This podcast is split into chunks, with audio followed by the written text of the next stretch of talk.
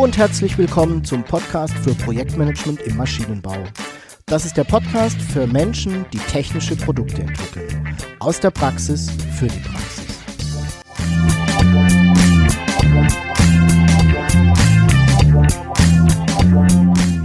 Mein Name ist Jörg Walter. Ich bin Ingenieur und arbeite als Berater, Trainer und Coach im Projektmanagement für technische Projekte.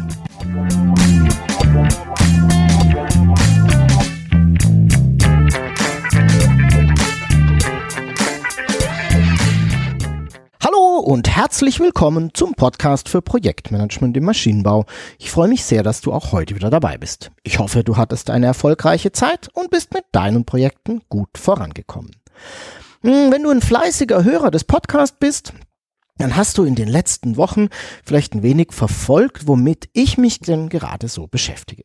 Ich habe zum einen einen dreiteiligen Videokurs erarbeitet, den ich nun für einige Zeit äh, ins Netz gestellt hatte, und zum anderen habe ich die Projektmanagement-Plattform entwickelt. Eine Online-Plattform, in der ich Raum und Gelegenheit gebe, gutes Projektmanagement zu lernen. Und du kannst dir natürlich vorstellen, dass hier sehr viele Überlegungen und Vorbereitungen notwendig waren. Ich bin dabei immer wieder bei den folgenden Fragen hängen geblieben. Was braucht eigentlich ein Projektleiter, um ein guter Projektleiter zu werden? Was auch immer jetzt gut ist. Wie geht man da am besten vor? Wann ist Unterstützung notwendig und wann eher nicht? Und was muss ein Projektleiter eigentlich alles können? Und welche Fähigkeiten und Eigenschaften sollte er denn haben?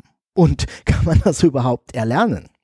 Kurz gesagt, die Frage, die da über allem schwebt, lautet, wie bildet man eigentlich Projektleiter aus?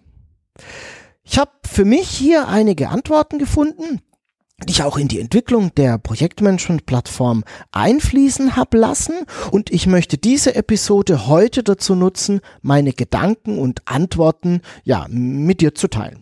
Und so wirst du in dieser Episode erfahren, warum man eigentlich Projektleiter ausbilden sollte, was aus meiner Sicht ein Projektleiter alles können sollte, wie man vorgehen kann, um Projektleiter auszubilden und zum Schluss, welche Rahmenbedingungen denn hilfreich sind, damit das möglichst gut funktionieren kann. Dann beginnen wir doch mal gleich mit der Frage, warum wir eigentlich Projektleiter ausbilden sollten. Ich mache hier in vielen Unternehmen eine ganz spannende Beobachtung. Und zwar immer dann, wenn ich schaue, wer Projektleiter ist und wie der jeweilige Werdegang denn so war. Und sehr oft ist es eben so, dass wir gerade so in technisch geprägten Unternehmen, das sind ja so meine Kunden, wirklich gute Entwickler haben. Personen mit einem breiten technischen Verständnis, die auch noch gut kommunizieren können, also wirklich fähige und vielseitig begabte Menschen. Und das sind dann eben auch oft Mitarbeiter, die das Unternehmen gerne weiterentwickeln möchte. Und nur kommt eben leider keine Team- oder Abteilungsleiterposition in Frage aus den unterschiedlichsten Gründen. Und was wird also gemacht? Naja, sie werden sozusagen zum Projektleiter befördert. Ich gehe davon aus, dass dir das entweder schon am eigenen Leib widerfahren ist oder dass du das ein oder andere Beispiel kennst. Und wenn wir uns nun mal anschauen, was da genau passiert ist, dann sieht es doch so aus. Jemand, der gute Arbeit geleistet hat, für die er lange Zeit ausgebildet wurde, zum Beispiel an einer Hochschule oder über mehrere Jahre in der Ausbildung, soll nun quasi über Nacht eine neue Arbeitsstelle, eine neue Arbeit antreten, für die er nie ausgebildet wurde. Hm, ziemlich verrückt, wenn man sich so überlegt, oder? Man fragt sich dann, warum ist das so? Warum merkt es denn keiner? Ich habe eine relativ einfache Antwort darauf. In den Unternehmen ist aus meiner Sicht eine wichtige, für mich wichtige Erkenntnis noch nicht wirklich angekommen.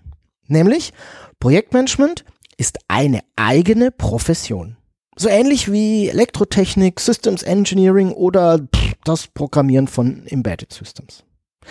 Projektmanagement hat einen eigenen Wissensschatz, benötigt eigene Fähigkeiten und so weiter. Und Projektmanagement muss erlernt werden. Ähnlich wie ich eine Programmiersprache erlerne, um dann eigene Programme zu entwickeln zu können und zunächst einfache und vielleicht später auch ein bisschen komplexere. Und genauso verhält es sich eben mit Projektmanagement auch. Du siehst, es reicht also nicht aus, jemanden zum Projektleiter zu machen, sondern das ist vielmehr erst der Anfang. Der wichtige Teil, der folgt noch, nämlich die spezifische Ausbildung. Das ist nämlich genauso wichtig wie zum Beispiel die Ausbildung beim Ingenieur. Und dort scheint es ja selbstverständlich zu sein. Schauen wir uns doch mal an, was denn so zu dieser Projektleiterausbildung gehört. Was sollte ein Projektleiter denn so können? Ich hatte mir vor einiger Zeit dazu schon mal Gedanken gemacht, welche Fähigkeiten ein Projektleiter denn so haben sollte. Und das Ganze darfst du auch gerne nochmal in meinem kleinen E-Book, die Projektmanagement-Pyramide, nachlesen. Einfach in der Online-Bibliothek unter bibliothek.projektmanagement-maschinenbau.de registrieren oder, wenn das schon geschehen ist, einfach einloggen und das E-Book kostenlos runterladen. Ich unterscheide dabei ähm, drei Ebenen von Fähigkeiten die ein Projektleiter aus meiner Sicht haben sollte. Ähm, zum einen, das ist so die, die unterste Ebene, sind das die Basisfähigkeiten. Und dazu gehört für mich Wissen rund um Projektmanagement, Methoden und Instrumente. Also Beispiel Zielmanagement, wie erstellt man eine Zielsetzung fürs Projekt? Terminmanagement, wie erstellt man einen Terminplan, verfolgt den effizient und so weiter und so fort. Also die Basics, das Einmaleins des Projektmanagements. Dazu kommen dann noch so Fähigkeiten wie Projektmanagement, Tools und Software zu beherrschen. Ein Projektleiter sollte aus meiner Sicht gut und effizient MS Project oder eine vergleichbare Software verwenden können. Das ist Handwerkszeug. Dazu gehört aus meiner Sicht auch die Fähigkeit, schnell mal ein eigenes Tool, das gerade benötigt wird, selbst zu entwickeln und aus dem Vollen zu schnitzen. Hier hilft's, wenn du dich gut mit Excel auskennst. Und natürlich gehören auch Fachwissen und Branchenwissen zum jeweiligen Spezialgebiet dazu. Projekte in der Luftfahrttechnik ticken eben nun mal anders als Projekte, in denen Software für Webanwendungen entwickelt werden. Das sind andere Projekte. Und ein Projektleiter muss nicht der Experte im jeweiligen Fachgebiet sein. Das ist überhaupt nicht notwendig. Aber er sollte sich schon ganz gut auskennen. Neben den Basisfähigkeiten gibt es die zweite Ebene, die ich gerne Zusammenarbeitsfähigkeiten nenne. Fähigkeiten, die dabei unterstützen, dass Teams gut zusammenarbeiten können. Führung ist da so ein Thema, aber auch das Wissen rund um Kommunikation und Teammanagement. Ein Projektleiter sollte moderieren können. Ja, das kann man lernen. Und natürlich auch präsentieren. Und abschließend sollte er sich irgendwie mit Organisationen auskennen, weil es ja doch so ist, dass wir oft unsere Projekte in bestehenden Organisationen umsetzen sollen. Die dritte Ebene in der Projektmanagement-Pyramide nenne ich Reflexionsfähigkeiten. Hier geht es sehr stark um die Person des Projektleiters selbst. Wer und wie bin ich eigentlich? Was ist mein Rollenverständnis und wie passt das zum Rollenverständnis der anderen im Team? Wie führe und organisiere ich mich selbst? All das sind Fragen, mit denen sich ein Projektleiter immer wieder auseinandersetzen darf, aus meiner Sicht. Anhand der drei Ebenen wird klar, dass es wirklich sinnvoll ist, sich Gedanken zu machen, wie man denn nun Projektleiter ausbilden kann. Und dass es eben nicht damit getan ist, sie auf ein Projektmanagement-Seminar zu schicken und dann zu erwarten, dass sie am nächsten Tag voll einsatzfähig sind. Wie kann man also vorgehen, um Projektleiter auszubilden? Ich habe die Erfahrung gemacht, dass es ganz gut funktioniert mit so einem Art, ja, wie soll ich sagen, vierstufigen System. Also das ist etwas, das ich auch immer mal wieder in Unternehmen anwende beziehungsweise auch einführe. Auch manchmal nur so einzelne Teile davon. Und es orientiert sich eben sehr stark an der natürlichen Entwicklung von Projektleitern und ist daran eben auch sehr stark angelehnt. Die erste Stufe legt die Grundlagen. In der Regel starte ich, wenn ich das so mache, mit einem Projektmanagement-Basisseminar. Da werden so die grundlegenden Kenntnisse zum Projektmanagement vermittelt. Da, da geht es um die Basisinstrumente im Projektmanagement. Zielsetzung, Projektstruktur, Terminplanung, Grundlagen der Projektsteuerung, ähm, Projektkommunikation, horizontale und vertikale Kommunikation, eben das Einmal-Eins. Viele der Dinge kennst du hier auch aus dem Podcast.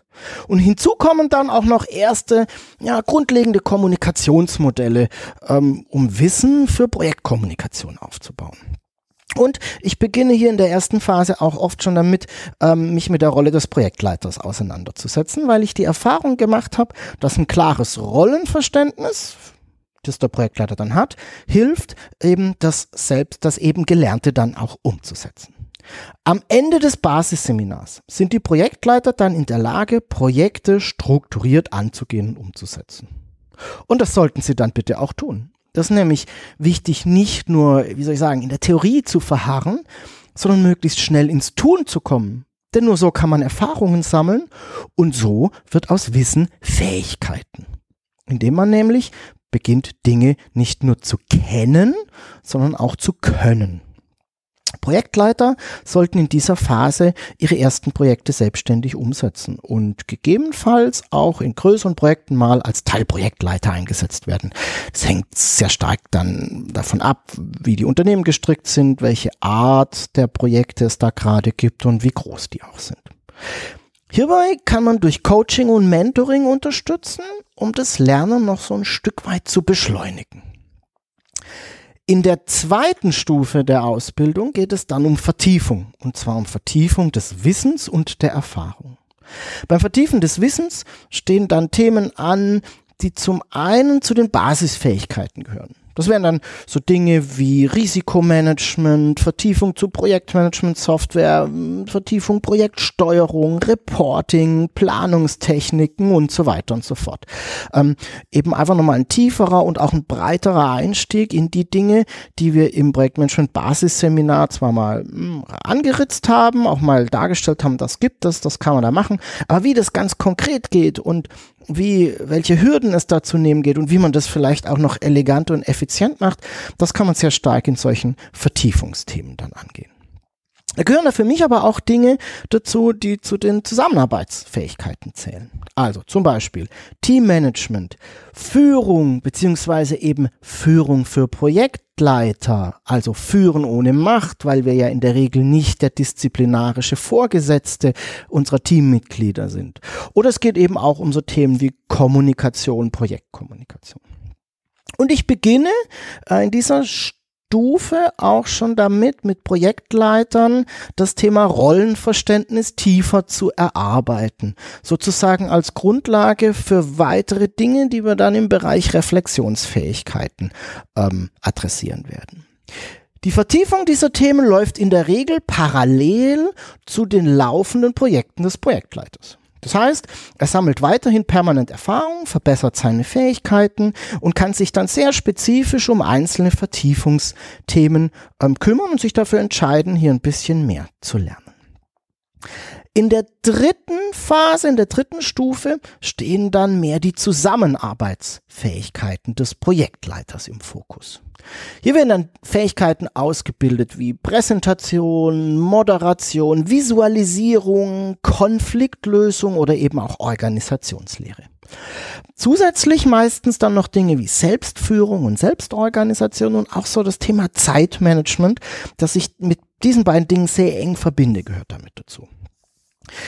Die Stufe 3 und 4 kann man sehr gut in Form von Seminaren und Einzelcoachings durchführen. Zumal viele der Themen durch Diskussion und Austausch der Teilnehmer einen wirklichen Mehrwert erhalten, weil man voneinander lernen kann. In der vierten Stufe werden die Themen, die hier aus meiner Sicht zur Ausbildung gehören, dann schon sehr viel personenbezogener. Es geht dabei oft sehr stark um Dinge wie Werte und Glaubenssätze. Was ist mir wichtig? Wie möchte ich sein? Ähm, es geht um Authentizität, aber auch um soziale Kompetenzen. Hier gibt es verschiedene Form Formate, die ich in der Ausbildung einsetze. Das kann vom Workshop über Supervision bis hin zu Einzelcoachings reichen und ist oftmals sehr personenabhängig, was denn da an Format in Frage kommt.